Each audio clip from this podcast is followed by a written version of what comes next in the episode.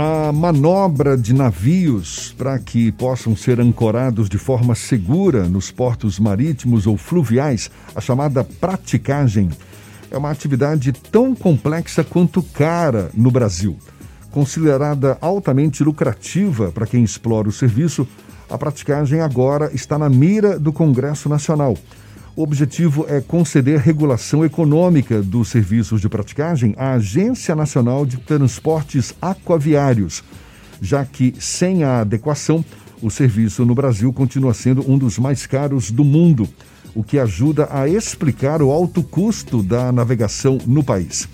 É de olho nesses valores que o Congresso Nacional debate um projeto de lei apresentado no mês de agosto, projeto de lei de autoria do deputado federal Alceu Moreira, do MDB, pelo Rio Grande do Sul, que pretende fixar limites de preços para praticagem, como também promover a regulação econômica da atividade. O deputado federal Alceu Moreira é nosso convidado aqui no Issa Bahia, é com ele que a gente conversa agora. Bom dia, seja bem-vindo, deputado. Bom dia, Gerson. Bom dia, Fernando. Bom dia do Isto é Bahia. É sempre uma alegria poder conversar com vocês e um agradecimento da oportunidade.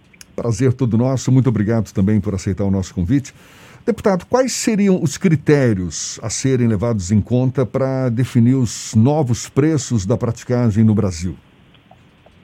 Olha, é só observar a lei de liberdade econômica que você vai perceber normalmente que para fazer qualquer tipo de operação intermediária com prestação de serviço, nós temos que ter regulação econômica. Não pode existir um nicho de mercado em que o setor, se fosse o sindicato, determina quanto vai cobrar do navio que vai desde 300 mil reais no mês até 2 milhões e meio um prato pode ganhar num mês só. Ele se refere sempre ao volume de carga do navio. Agora, se naquele volume de carga tem muitos custos embarcados e todos os custos que não são necessários precisam ser retirados. Eu Brasil. Nós não podemos considerar que a praticagem fosse um exemplo natural como fosse o vento e a chuva. Não, não é não. É com certeza uma reserva de mercado, hoje com um serviço de grande responsabilidade, não tenha dúvida disso, mas com todo o instrumental tecnológico que nós temos, é, vamos continuar utilizando o prático, pode ser, mas ele tem que ser regulado pela agência, ele tem que ir para o mercado, tem que ter competitividade, o mercado precisa ser muito mais amplo, mais generalizado, não pode ser essa coisa absolutamente fechada com reserva de mercado. Né? Então, é estranho que a Marinha e todo esse pessoal conviva com isso de maneira absolutamente tranquila, como se nada pudesse acontecer. Cada vez que se mexe nisso no Congresso, é um rebuliço geral, é, vai gente para lá querendo conversar com o deputado, dizendo que isso não é possível. Né? Uma instituição que é, é completamente anacrônica, fora do, do sistema. Então, nós estamos trabalhando em todas as áreas, na praticagem, na cabotagem, no spread bancário, no seguro, tudo que é custo extra, tudo que parte do pressuposto do seguinte, é, não tem nada mais injusto de, de, de, cobrar de quem não deve, né? É, na verdade, arrecadar de quem não deve e cobrar quem não merece, e pagar quem não merece. Nesse caso da praticagem, não é que o serviço não tenha de qualidade, é que o preço é exorbitante. É um dos mais caros do mundo em alguns lugares do Brasil, como os rios, não tem comparativo no mundo. Ele é superior em 10 vezes que a pessoa cobra. Ora, alguém ganhar 300, 400 mil reais para fazer quatro períodos de 8 horas trabalhando na praticagem, né? você não vai morar em Miami trabalha aqui, vem aqui só trabalhar.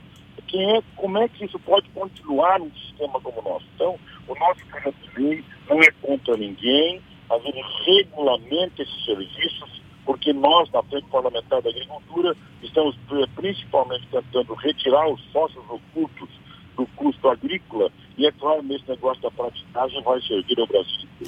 Hoje, como é que funciona essa praticagem no Brasil, deputado? Hoje ela está concentrada na mão de, de poucas empresas, é, é, uma, é um serviço oferecido só pela iniciativa privada e pratica-se o preço que, que bem se entende? Não tem um critério para isso?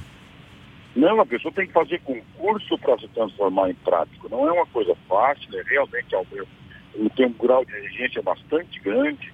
Só uma vez feito isso, para cada porto tem um conjunto de prático, um número reduzido. Eles atendem só quando eles querem, do jeito que querem, e cobram aquilo que foi estabelecido no bloco deles. Não tem nenhuma regulação externa. Um navio para importar no porto tem que ser do jeito que essa autoridade, absolutamente autoritária, perder a redundância, diz que tem que ser.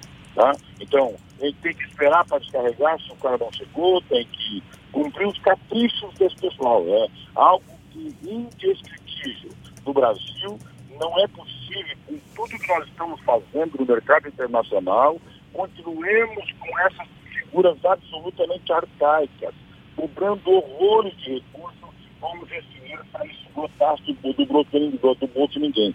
Ou a praticagem caríssima cobrada está no prato de feijão e arroz e do ovo frito que tu come em casa. Deputado, os práticos eles têm reclamado, criticado esse projeto porque, segundo eles, a abertura da concorrência pode gerar uma certa despreocupação com a segurança, é, com a chegada de navios, a atracagem dos navios. Essa, esse início de uma abertura do mercado sem com uma ampla concorrência e sem essa reserva de mercado não poderia ser um risco para é, o, o, o exercício em si da atividade? Em que lugar da economia a grande concorrência extinguiu a qualidade? Basta responder essa pergunta. Onde tem grande concorrência, o vencedor pelo próprio edital tem que ser alguém que se atribui grande responsabilidade e capacidade técnica. Hoje, o fato de ganhar tudo que se ganha não segura de sim a qualidade, porque a reserva de mercado restringe a participação. Portanto, esse argumento é completamente estapafúrdio. Aliás, todos os que apresentam são completamente fora de propósito, porque o que eles querem mesmo é garantir esse mercado, quer ter uma loteria específica para um grupo de pessoas no Brasil, enquanto todos os outros pagam essa conta. Uma outra questão é que nós vivemos hoje uma estrutura é, no país de auto. É, como é que eu posso falar? Influência ou de ascendência para que não haja uma regulamentação específica ou que não haja um certo tabelamento de preços. Inclusive, Teve um episódio recente sobre o, os preços dos remédios que o ministro da Economia, o Paulo Guedes, disse que não admitiria nenhum tipo de é, tabelamento de nenhum tipo de serviço no Brasil. E o, a proposta do senhor também passa por uma regulamentação que, de alguma forma, de alguma forma, acaba influenciando num tabelamento desses preços. É possível passar esse projeto num governo que se diz liberal? Não, é, o projeto tem tudo a ver com, com, com esse projeto da liberdade econômica. É, olhar o texto, tu vai perceber isso. Realmente, tabelamento, é, obri, numa economia de mercado, obrigar alguém a fazer tal coisa é certamente algo que não funciona, não funciona em partido em lugar nenhum. Cada vez que nós tivemos aqui plano econômico e se baseou no tabelamento, deu em nada. Tá? O que vai melhorar o preço é a concorrência ter alguém que seja capaz de fazer por menor preço com maior qualidade. Aliás, grande parte dos setores do Brasil é, é assim. Né? A própria navegação, as linhas de transporte, todas elas se baseiam nesse processo.